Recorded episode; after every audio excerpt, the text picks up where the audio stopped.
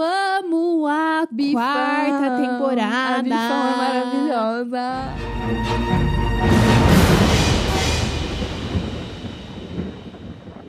Mano, essa temporada é uma das minhas preferidas. Só tem gente legal. Tem algumas pessoas, tipo, vacilantes ali, mas é muito engraçada. E a pessoa que menos é legal lá é a Teté né? Porque ela causa muito, dá tipo até um negócio assim de ver ela causando, mas enfim, ela claramente tem algum descontrole emocional. Não vamos julgar o amiguinho. É, mas fora isso, tipo, todo mundo é muito legal e sei lá, eles estão mais na vibe de desapegados e curtir, e aí isso é legal. Concordo com a Ju, acho que a Teté, cara, Coitado de quem tá na fazenda agora, tendo que conviver com essa menina. Agora que ela botou dente, fez harmonização facial, fez boca. Eu acho que ela deve estar tá mais insuportável ainda, porque ela é muito chata. Ela é muito chata. Ela explode por uns negócios assim que nem a única pessoa que suportava ela não suportava mais. A coitadinha da Yasmin. Que é outra também que eu não me simpatizo muito. Mas, Brunão, gosto muito do Brunão. Eu acho que é engraçado ele falando na terceira pessoa. A Bifão é rainha rainha, eu queria ser amiga dela. Ela e a Tati, assim, eu queria ser amiga das duas. Eu queria tomar drinks à noite com o Bifão e Tati, assim, sabe? É, que mais? Ah, tiraram o livinho pra botar a Fábia. tá, deixa eu contextualizar para você, ouvinte, que não assistiu a quarta temporada ou nenhuma das temporadas. Um cara foi tirado da, da casa e aí ele foi num date com duas meninas. Essas duas meninas, elas eram ex de pessoas que estavam dentro da casa. E aí, ele tinha que escolher uma delas pra entrar na casa e a que entrasse, o ex ia sair. E esse cara também, o que foi no date, é um insuportável, que ele não beijou ninguém, gente. Como que vai no de férias com ex e não beija ninguém? E aí, ele escolheu a Fábia.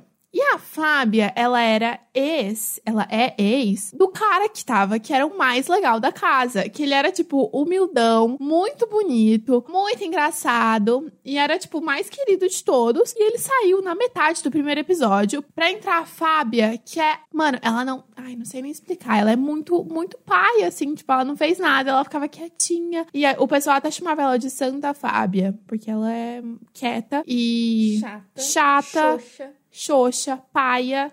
Isso, e outro destaque para mim, assim, dessa temporada, não tem como não falar do peão. Que ele, assim, ele é ridículo, né? Ele é peão. Preciso falar alguma coisa?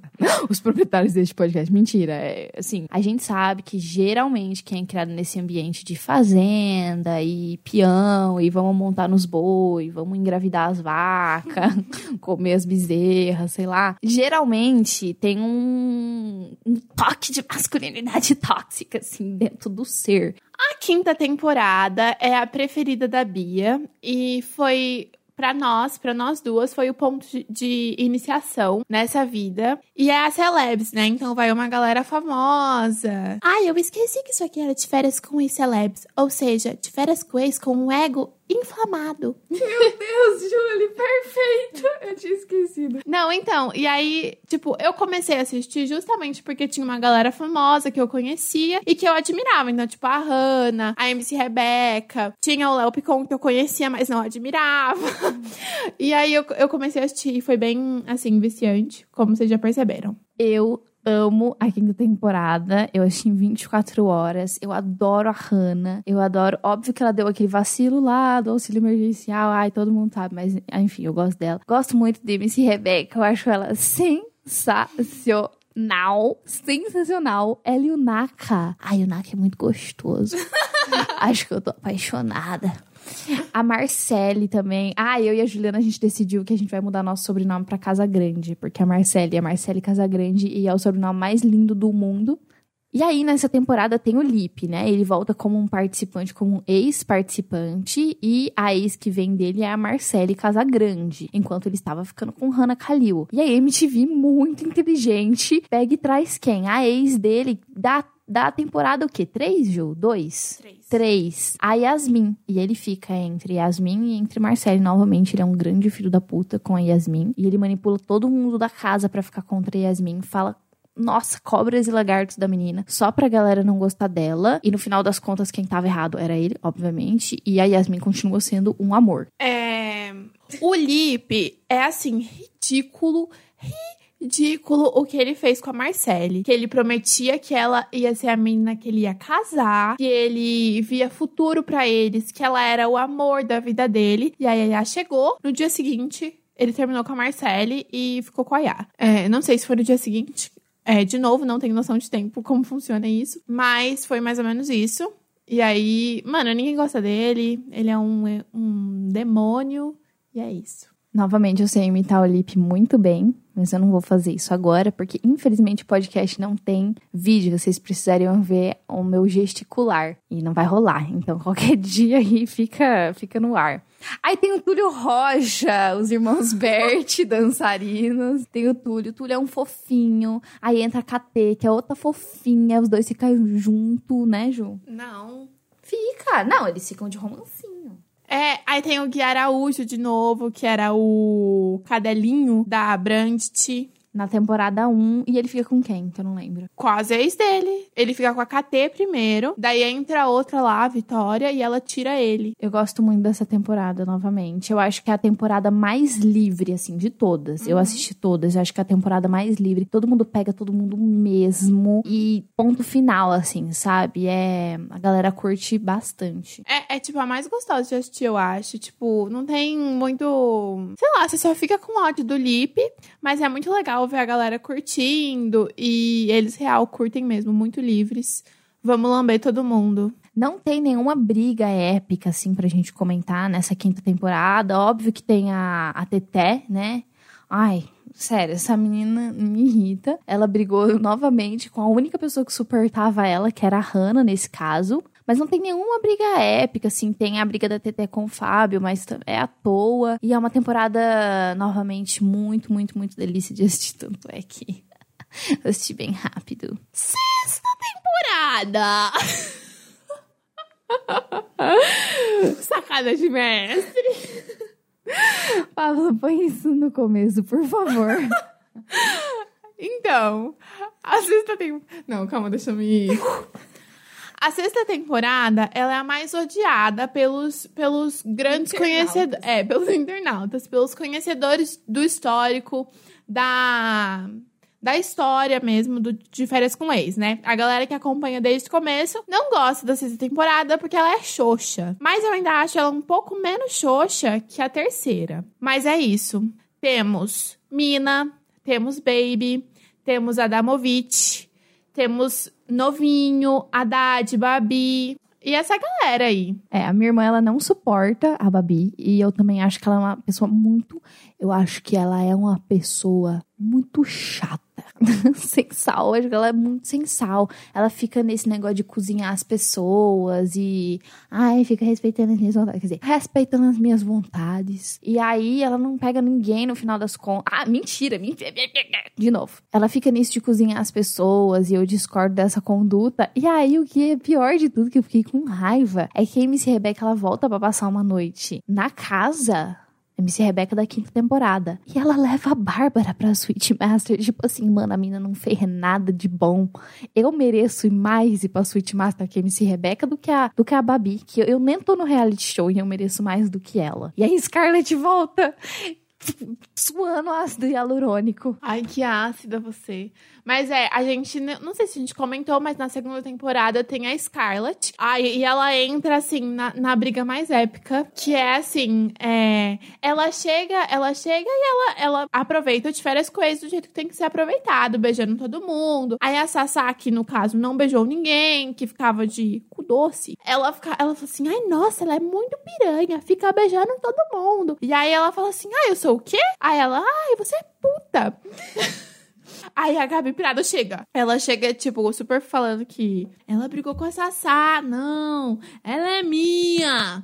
E coisas assim. Aí tem essa treta. E, consequentemente, tem esse meme. Ei, querida, ela é minha! E aí a Gabi fala: Eu tenho as minhas meninas, eu tenho as minhas protegidas, eu vou brigar mesmo. Enfim. E a Scarlett volta. E a Scarlett dá outra pessoa, porque ela fez muita harmonização facial e muito preenchimento facial. E assim, eu quero viver o que a Scarlett viveu também. Assim, eu, não, eu tô falando porque foi uma mudança muito drástica. Ela parece outra pessoa. Mas eu queria, assim, sabe? Que é Deus me livre, mas quem me dera. Uma coisa que eu acho legal falar também é que, de novo, a manipulação da MTV. É, quando saiu o penúltimo episódio, eu acompanhei uns rolês assim no Twitter e a galera retweetando coisas da Mina e da Scarlett. E aí, aparentemente, o Igor, ele tava. É, chegando de um jeito estranho, assim, na, na, na Camilinha. E a Camilinha pediu ajuda das meninas. Só, e aí, tipo, elas ficaram, nossa, como ele é nojento, blá blá blá. E aí, a MTV não mostrou essa parte deles. É, dele chegando estranho na Camilinha, dele forçando alguma coisa com a Camilinha. Eles mostraram o quê?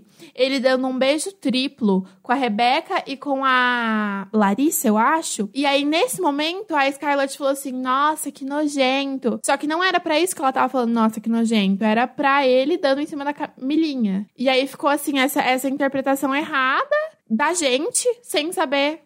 Entendeu? Uhum. Foi um vacilo que a MTV cometeu, fazendo com que a gente interprete uma coisa que não aconteceu de verdade, sabe? Na verdade, ela tava com nojo da atitude invasiva dele com a Camilinha. Inclusive, eu gosto muito da Camilinha. Camilinha é outra pessoa que eu queria ser amiga. Mas eu gosto, assim, o Adamovich, ele foi realmente escroto nesse penúltimo episódio, mas eu gosto dele. Eu acho que ele é o mais feio de todas as temporadas. De todas. Eu não sei quem que é mais fake. Só o Claudinho, né? O Claudinho.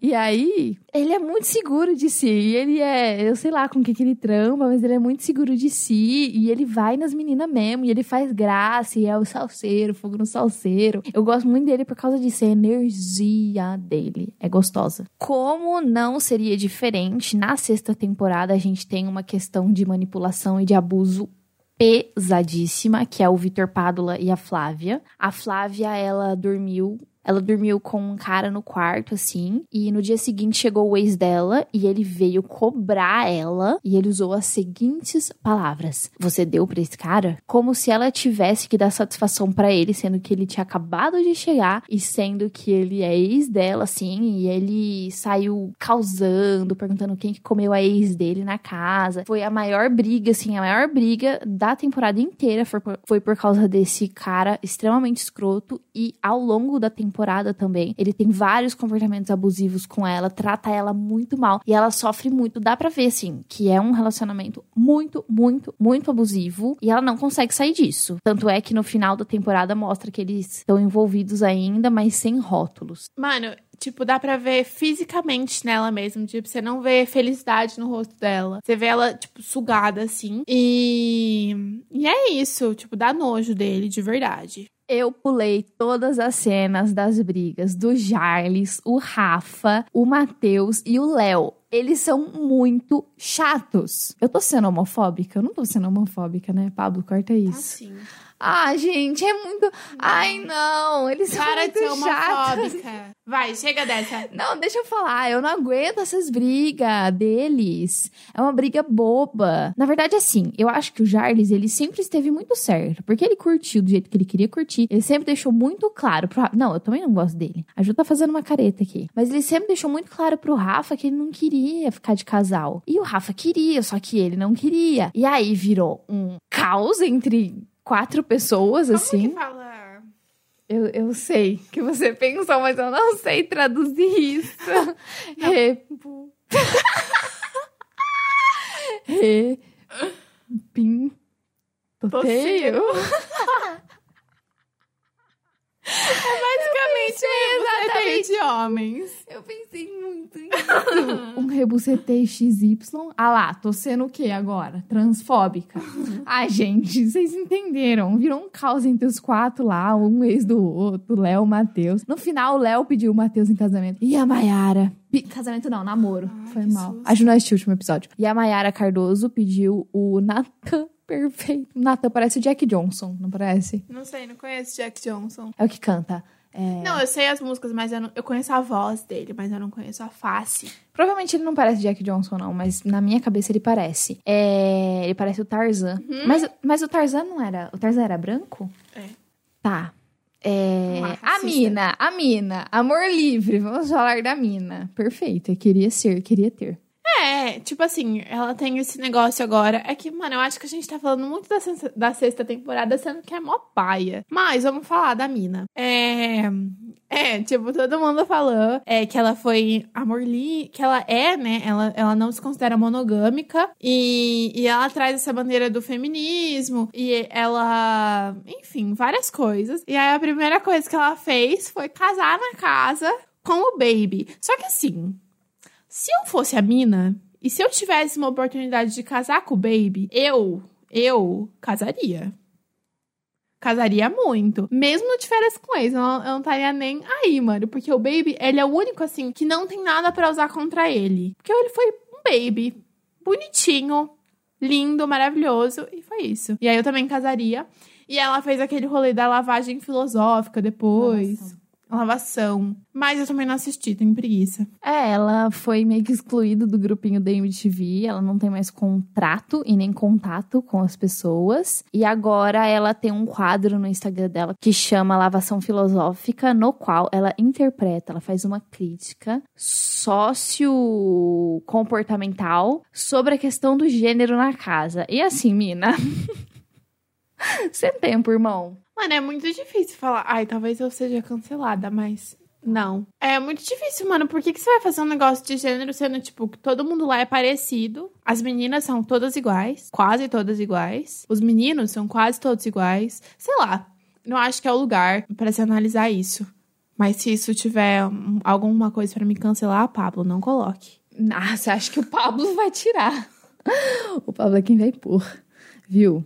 É, eu acho que. Ah, eu, eu tenho muita preguiça de qualquer análise muito profunda sobre reality show, porque assim, é puro entretenimento, é pura treta, é um lugar que é um aglomerado de ciúme, é puro ciúme, de férias com ciúme, devia ser, porque tudo que acontece é por conta de ciúme e nada além disso, fim, entendeu? São pessoas bonitas, são pessoas que são atraentes à câmera, e aí eles vão lá e colocam uma mina gorda pra dizer que estão incluindo, Não incluindo nada, não estão incluindo nada. Se quer representar a sociedade, tem que batalhar muito, tem que colocar muita pessoa preta, muita pessoa gorda ainda pra participar Trans. nesse trans, exatamente, Pra participar. Mas é isso, né? Então essa foi a Segunda parte. comentando de férias com o ex. Eu espero que vocês tenham gostado. Já abre a minha DM no Instagram, arroba xbeatrice Costa, pra me contar quais são as suas opiniões, se vocês concordam ou discordam de mim. E a terceira parte. Eu e a Julie vamos falar os nossos top 3. Então, se você quer saber como a gente se comportaria e se a gente participaria do De Férias com Ex, fica aí no aguardo que semana que vem sai o episódio sobre isso. Siga o nosso podcast nas principais plataformas, compartilha nos stories. Você precisa de exatamente dois cliques. Compartilhar,